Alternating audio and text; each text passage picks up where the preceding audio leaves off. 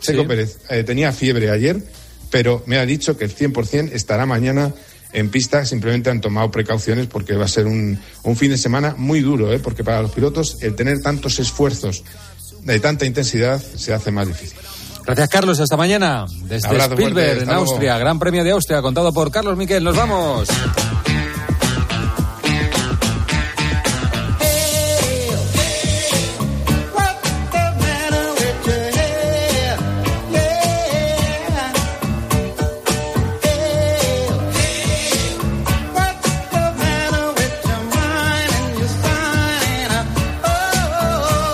Las cosas que nos deparará mañana, algunas desconocidas, que ni sabemos qué van a pasar y se contarán, hay que estar pendientes de la lista de Jorge Vilda, que va a dar la lista definitiva para el Mundial de Chicas femenino. Y por supuesto de la noticia con la que hemos abierto, esa cumbre que ha anunciado Marca se va a producir mañana entre los agentes de Mbappé y el Paris Saint Germain para determinar qué pasa en el futuro. Si amplía contrato o se queda la cosa como está y se va libre cuando termine la temporada o se va antes, es que está abierto ese capítulo. Muy bien, mañana lo contamos, les dejamos la mejor compañía que es la radio, esta que está sonando, que es la cadena Cope. Que pasen ustedes buena noche. José Luis Corrochano. El partidazo de Cope. Estar informado.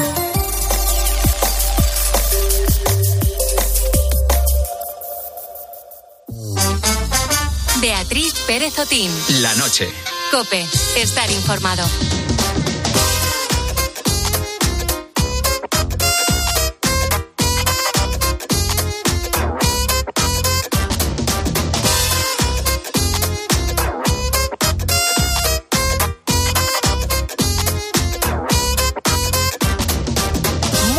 Noches, ¿qué tal estás, querido búho, querida? Qué alegría estar una madrugada más a tu lado y además madrugada de, viernes, finiquitando el mes de junio. Es 30 de junio. Yo no sé si ahora mismo estás en el espacio interior de tu casa, de tu trabajo y tienes la ventana abierta. Si te asomas, ¿qué es lo que escuchas? Quizá nada reseñable, a lo mejor el motor de algún aparato de aire acondicionado o un coche que pasa de manera esporádica por la calle. Si es así, quiero que sepas que tienes mucha suerte, que eres un afortunado o afortunada porque ningún ruido interrumpe tu descanso. Porque en muchas zonas de nuestro país, precisamente donde hay ocio nocturno, no es compatible con el silencio y la tranquilidad. Y de eso vamos a hablar en la noche de Cope. Empezamos en Córdoba. No respeta lo que tendrían que respetar y nosotros lo que, lo que queremos es que respeten, simplemente que respeten la- las normas que se, están, que se tienen que cumplir. Los niños chiquitos desde las 10 de la noche o las 11 ya necesitan un descanso que aquí hasta las 3 o las 4 es imposible. Pues por la mañana a las 7 ya empiezan los repartidores y tal, que es su trabajo, que nosotros lo entendemos. Y no solo necesitan descansar los niños, también las personas enfermas, los ancianos o simplemente personas que llegan a su casa y no pueden sentarse a ver ni la tele un rato, leer o dormir porque no pueden debido al ruido. Llega la noche y las calles se llenan de gente. Hay como muchísimo ambiente por las noches, aunque sea entre semana, pero sobre todo los fines de semana eh, hay muchísimo ruido por la, por la calle. Si intentas irte a dormir un sábado pronto, siempre va a haber gente por la calle haciendo ruido, hablando súper alto, gente en los balcones. Pero claro, si quieres meterte en el ambiente está genial. Estos testimonios son de Córdoba, pero podrían ser de Valencia, Valladolid, Sevi- Sevilla o Barcelona, porque cuando llega el verano abrimos las ventanas y todos los ruidos habituales de la calle se meten en nuestro hogar. Según la Agencia Europea de Medio Ambiente, una de cada cinco europeos está expuesto habitualmente durante la noche a ruidos que afectan a su salud de manera importante. Y tú y yo, que dormimos de día, ya ni te cuento. De noche percibimos los sonidos de una manera distinta a como los escuchamos de día, ¿verdad? Lo explica la OMS, la Organización Mundial de la Salud. Por la noche toleramos mejor el ruido de los aviones que el ruido del tráfico rodado. Así que en verano todo llega a nuestro oído con mayor volumen y con mayor nitidez. Hoy en la noche abordamos este tema con Pilar Rodríguez. Ella vive en un barrio de Madrid. Ella y el resto de los vecinos de la zona llevan años quejándose de la contaminación acústica que soportan debido a los bares y las terrazas por la noche.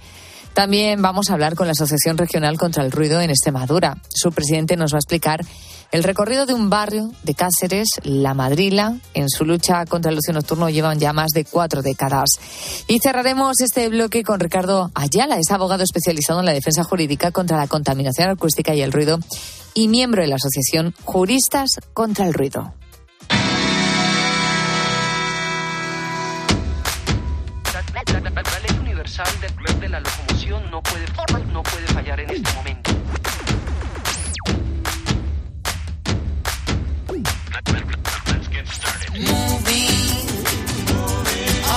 people moving.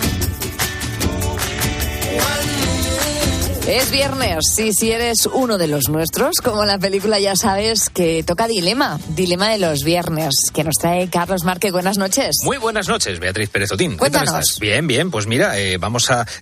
Espera, me acabo de, pregun- acabo de preguntarte qué tal estás y me he contestado a mí mismo bien, Sí, bien.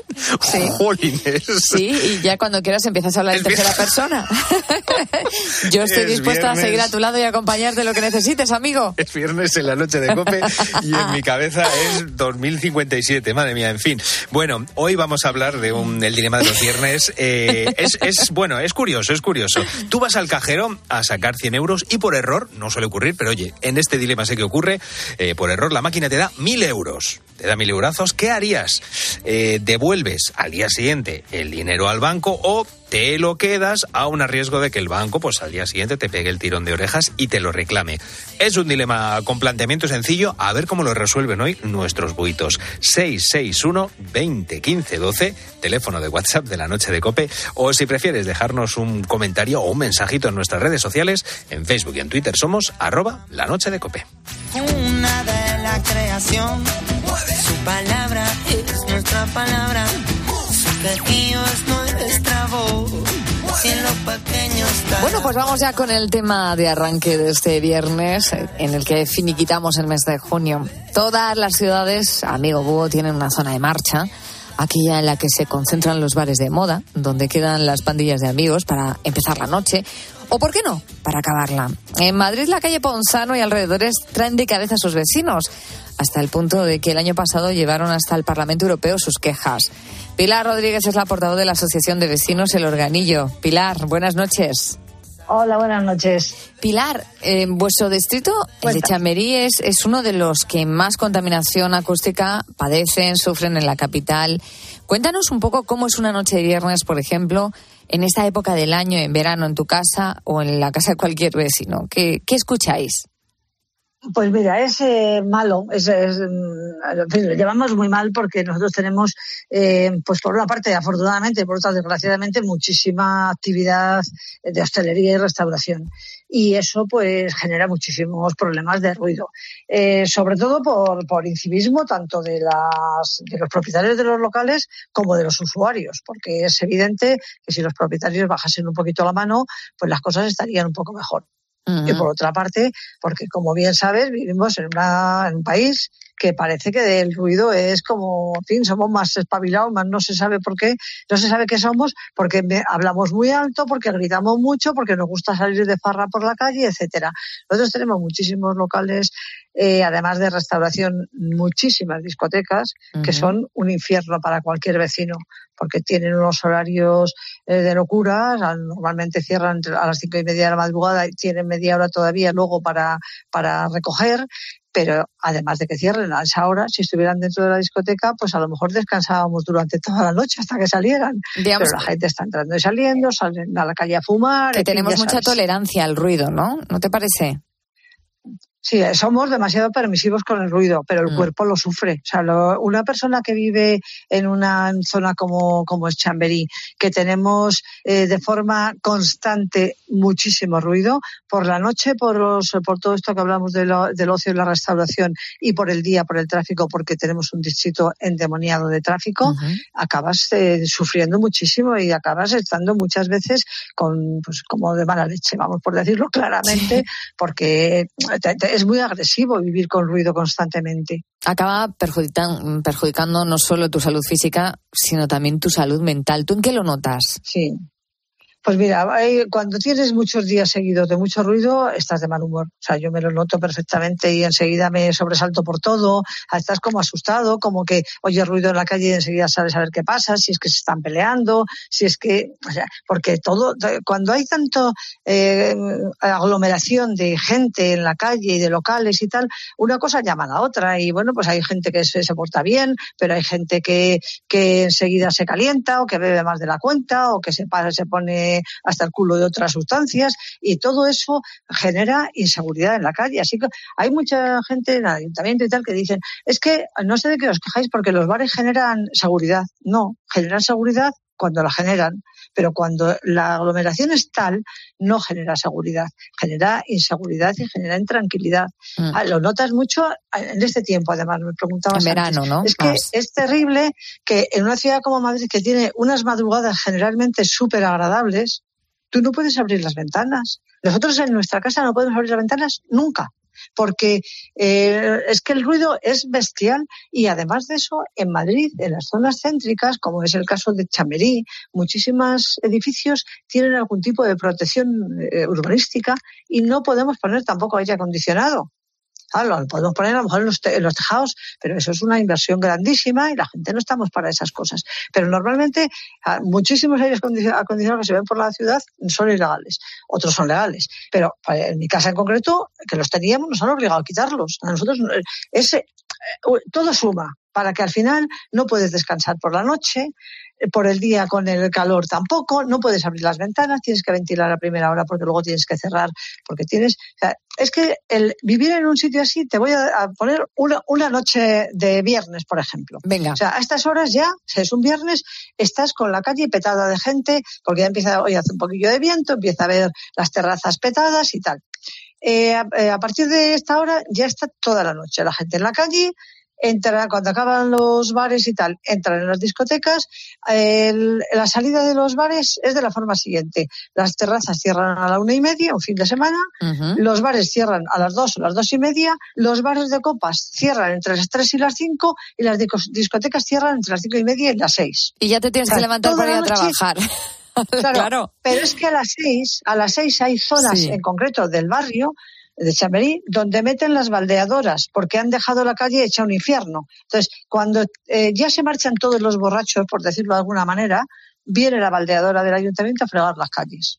O sea, es un absoluto infierno. Entonces, claro, y la gente, que tiene que trabajar, el que tiene que trabajar el fin, fin de semana, el sábado, el que tiene que ir al hospital a trabajar, por ejemplo, o a conducir un autobús y tal, ya a esa hora se levanta para ir a trabajar. Entonces, es, eso Pues- es un, un fin de semana normal, que no estoy exagerando nada. O sea, no te creas que a cualquiera que quiera puede venir a mi casa y ve que es así cualquier Sí. fin de semana. Normalmente empieza el jueves, pero sobre todo el viernes y el sábado. Hemos empezado escuchando cómo se soportan el ruido vecinos de Córdoba. Hemos continuado ahora gracias a Pilar por el barrio de Chamerí. Ella es representante de la Asociación de Vecinos del Organillo del madrileño barrio de Chamerí. Nos podemos hacer una idea y vamos a seguir recorriendo el mapa de España buscando también dónde es difícil descansar para ver qué soluciones hay. Porque el descanso, sin lugar a dudas, es algo de lo que no podemos prescindir. Pilar, muchísimas gracias por atendernos a llamada. Buenas noches. Venga, gracias a vosotros y a ver si concienciáis un poco a las autoridades para que mejoremos esto. Ojalá. Venga, buenas noches. Muchas gracias, buenas noches, adiós. Fuimos a la playa un lunes para olvidarnos de las penas. El destino quiso que yo te encontrara ahí en la arena. Y de Madrid nos vamos a ir ahora a un barrio de Cáceres que se llama La Madrila. Allí llevan más de cuatro décadas de lucha para conseguir un descanso que no termina de llegar. ¿Por qué? Bueno, pues desde los años 80 se convirtió en un punto de referencia del ocio nocturno. O sea, más de lo mismo. Denuncias y hasta condenas de prisión de por medio no han sido capaces de que paren esas denuncias. José María Iglesias es el presidente de la Asociación Regional contra el Ruido de Extremadura. Con él vamos a comprobar que un problema de esta índole puede pasar de un siglo a otro sin solucionarse. Buenas noches, ¿qué tal, José María? Buenas noches. Bien, gracias. ¿Por qué tantos años y ninguna solución en la Madrila? Bueno, se llevó a un juicio después de 30 años de molestias para los vecinos de la zona de la, de la Madrila. Y ya después de 30 años hubo un juicio, condenaron a la exalcaldesa y a un concejal. Y a Carmen Eras, era la alcaldesa entonces, de, a la que condenaron, y también a 11 hosteleros que tuvieron que entrar en prisión. Ellos no entraron en prisión, lo, la, exalcaldesa y el concejal, porque la pena era inferior a dos años. Uh -huh. Pero este asunto no se ha resuelto por una razón sencilla, porque aquí no se aplica la ley. Y mientras no se aplica la ley, que estaba en vigor además cuando se se denunció todo esto. Hay una ley del ruido del año 2003, que es concretamente la 37 del 2003, que viene de una directiva comunitaria, o sea, obliga a Bruselas a hacer esta ley del ruido, y después se ha desarrollado en cuanto al ocio en un Real Decreto que es el 1367 del 2007. Por tanto, desde el 2007 tenían los límites que se podían soportar y que las administraciones públicas competentes tienen que asegurar que no se supere ninguno de los valores límites.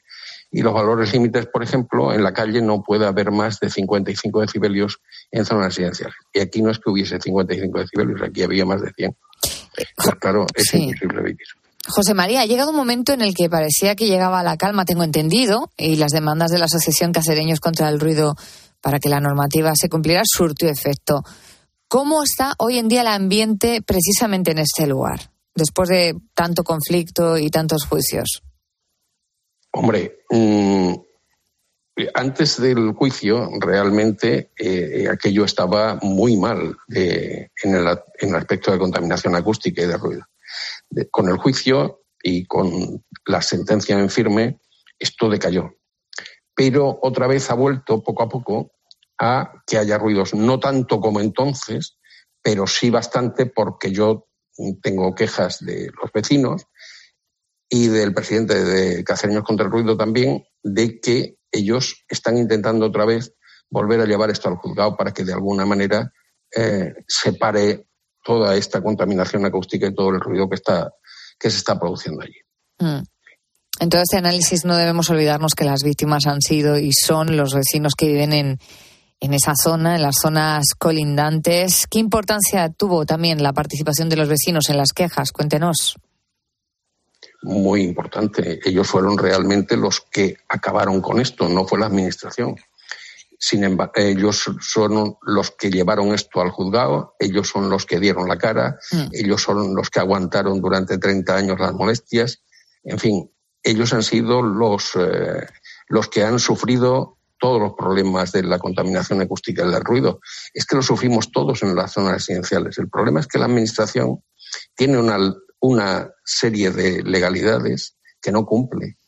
Y si no las cumple, pero no las cumple aquí, no las cumple en Madrid, no las cumple en Barcelona, no las cumple en Bilbao, no las cumple, en fin, eh, soy también vicepresidente de la Federación a nivel nacional y realmente las quejas vienen de todos sitios eh, pues de España. Entonces, de eso estamos ese es hablando el problema principal. precisamente esta noche de, de las quejas que llegan de numerosas ciudades donde los vecinos tienen que convivir con el ruido del ocio nocturno, en algunos casos incluso con las peleas que se generan en esos entornos. José María Iglesias es el presidente de la Asociación Regional contra el Ruido en Extremadura, vicepresidente de la Asociación Española. Este tipo de plataformas, como estamos comprobando, son realmente efectivas, agrupan a personas que persiguen un mismo objetivo. Otra cosa es que las instituciones nos escuchen de manera adecuada. Vamos a seguir ahondando en este tema tan interesante. Gracias, José María, y buenas noches. A vosotros, buenas noches.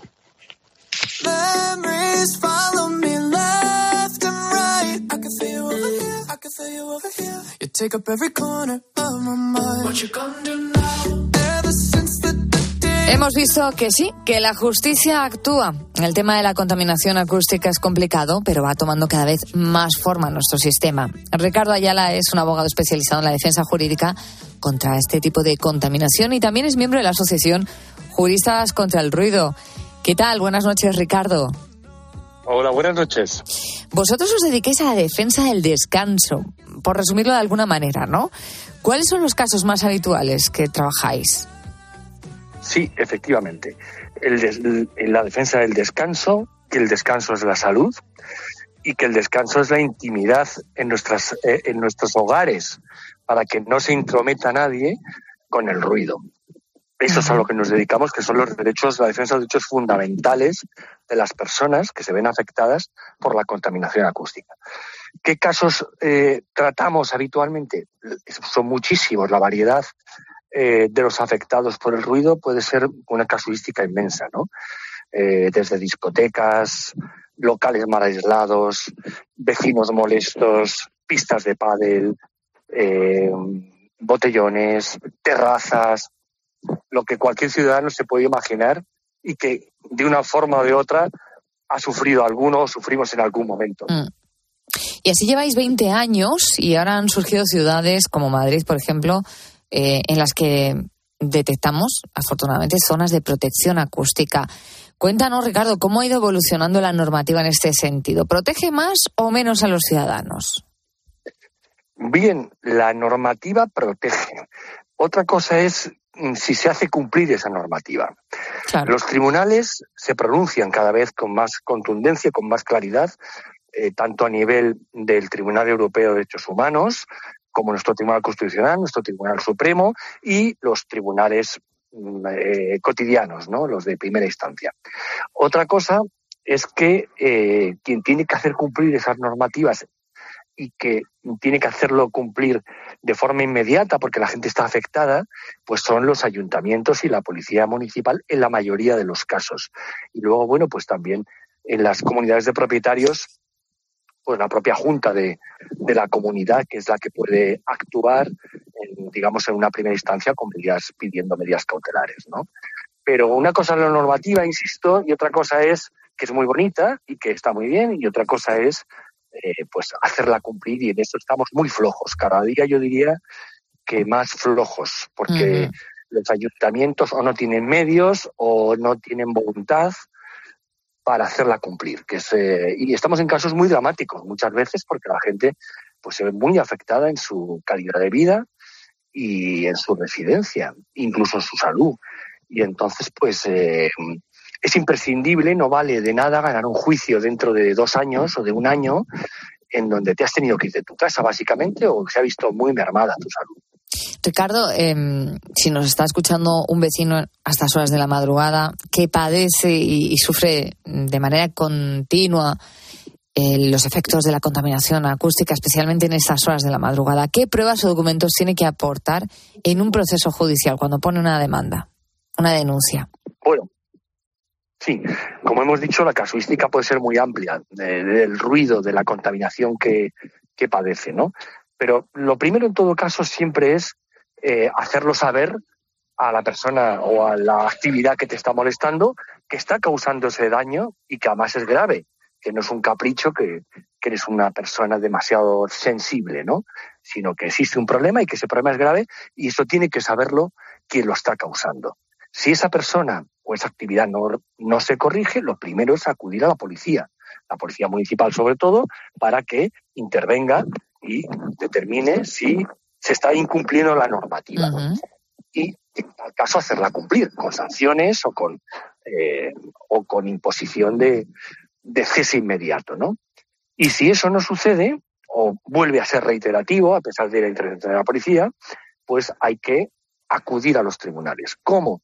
Hay que hacer mediciones acústicas con peritos especializados en, en ingeniería acústica y hay que hacer también bueno, pues pruebas testificales, grabaciones que uno puede hacer con su propio móvil, con algunas aplicaciones que ya están bastante desarrolladas eh, a nivel cotidiano, a nivel popular, y bueno, pues testificales también, ¿no? Y sobre todo también, como decíamos al principio, hacerlo saber de forma fehaciente, por burofaxes, por requerimientos notariales, para que cesen y sean conscientes del daño que están haciendo. Si eso no, no sucede así, hay que acudir a los tribunales, con pruebas periciales sobre todo. Y si estamos hablando de estas sanciones y de estos castigos es porque hablamos de un tema muy serio y es que ponemos encima de la mesa la salud de los vecinos y su descanso para que se respete precisamente el silencio en las horas de descanso. Hablamos con Ricardo Ayala, abogado especializado en defensa jurídica contra la contaminación acústica y el ruido y miembro de la Asociación Juristas contra el Ruido. Ricardo, muchísimas gracias por atendernos a nuestra, nuestra llamada. Buenas noches. Encantado de, poder informar a la ciudadanía de sus derechos y que los hagan mal. Ella le pidió que la llevara al fin del mundo él puso a su nombre todas las olas del mar. Se miraron un segundo como dos desconocidos. Todas las ciudades eran pocas a sus ojos. Ella quiso barcos y él no supo qué pescar. Y al final, números rojos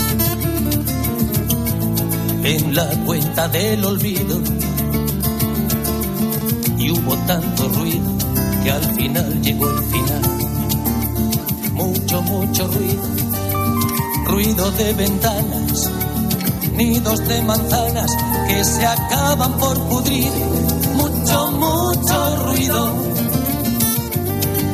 tanto, tanto ruido, tanto ruido y al final, por fin el fin tanto ruido y al final. En cuatro minutos vamos a llegar ya a las dos de la madrugada, a la una en Canarias. Bienvenido, bienvenida, querido, si acabas de incorporarte a esta gran familia que somos los búhos. Qué importante es muchas veces el lugar en el que nacemos, ¿verdad? Para que nuestra vida sea más o menos fácil. Agustín es camerunés y aunque ahora está estable en nuestro país, probablemente nos esté escuchando mientras hace tortitas mexicanas en el local en el que trabaja durante la madrugada. Sí, su camino hasta aquí ha sido un auténtico infierno, como os ha contado.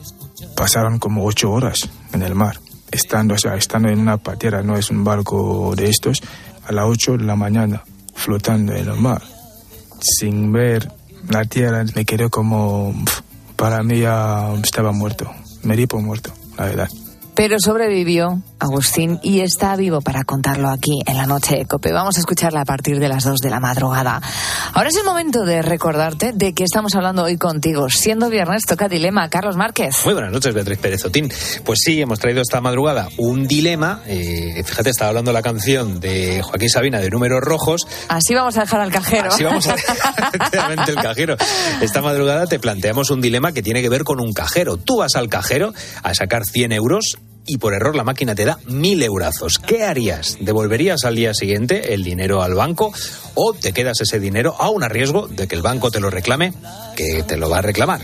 Eso Ya es, te lo digo eh, yo. Ya te digo yo que, te, que el banco, vamos, mueve cielo y tierra para conseguir esos mil euros. Ese es el tema que te planteamos, el dilema que te planteamos esta madrugada y como siempre, esperamos tus notas de audio que nos están llegando ya al teléfono de WhatsApp de la noche de Cope. 661 20 15 12, el teléfono de WhatsApp de la noche de Cope o en nuestras redes sociales, que también están muy activas, en Facebook y en Twitter, somos arroba la noche de Cope. Hoy la primera voz que escuchamos, Beatriz, es uno de, bueno, de los compañeros más majos de equipo de deportes que más Sí, queremos. sí, sí. Y además es un buito más. De hecho, a estas horas de la madrugada estará volviendo a casa, escuchándonos a nosotros y seguro que se pone muy contento. Te hablo, por supuesto, de Antonio Pérez Chato y así resuelve él el dilema de hoy. Hola, búhos, ¿qué tal? Buenas noches. Pues mira, si yo voy al cajero a sacar 100 euros y me dan 1000, ya me está viendo el cajero dónde estoy. Y ya te lo digo.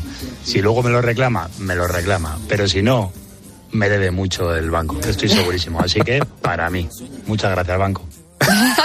bien, bien, bien resuelto. Bien. Pues nada, pues nada. Él lo ahí. tiene claro, chato. Hombre, Buen viaje sí. de vuelta a casa. Suerte para el banco, que Chato es implacable. Carlos de Toledo dice, yo lo siento mucho, pero me lo quedaría, sin duda alguna. Dice, luego que vengan a reclamar. Pues sí, Carlos de Toledo, luego van a reclamar, ya te lo digo yo. Loli dice, yo me lo quedaría, pero hay que pensar que estamos muy vigilados y qué vergüenza si me llamaran para pedírmelos. Dice, Claro. pero por otro lado pienso que es muy raro que te den de más. Vamos a mm, escuchar a Teresa. Teresa es muy honrada, pero ojo, que es implacable con quien hace las cosas mal. Esta es su nota de audio. No me gusta cómo funcionan los bancos, sobre todo con las personas mayores, pero indudablemente devolvería ese dinero. No es mío y lo devolvería. ¿Qué Y a la vez presentaría una protesta precisamente por el error que había cometido el banco. Toma ya. Claro, claro. claro. Hombre. Razón no le falta, Hombre, ¿eh? pues muy bien dicho, Teresa, di que sí, hay que, hay que apretarle las tuercas, que bien que las apretan ellos. 661 20 15 12, ese es el teléfono de WhatsApp de la noche de Cope y ahí puedes enviarnos tus comentarios, tus mensajitos para participar en el dilema de hoy. Es el siguiente, tú vas al cajero a sacar 100 euros y por error la máquina te da 1000 euros. ¿Qué harías? ¿Devuelves al día siguiente el dinero al banco o bien te quedas ese dinero a riesgo de que el banco te lo reclame? 661 20 15 12 o en nuestras redes sociales, en Facebook y en Twitter somos arroba la noche de cope. Porque solo soy sentido si te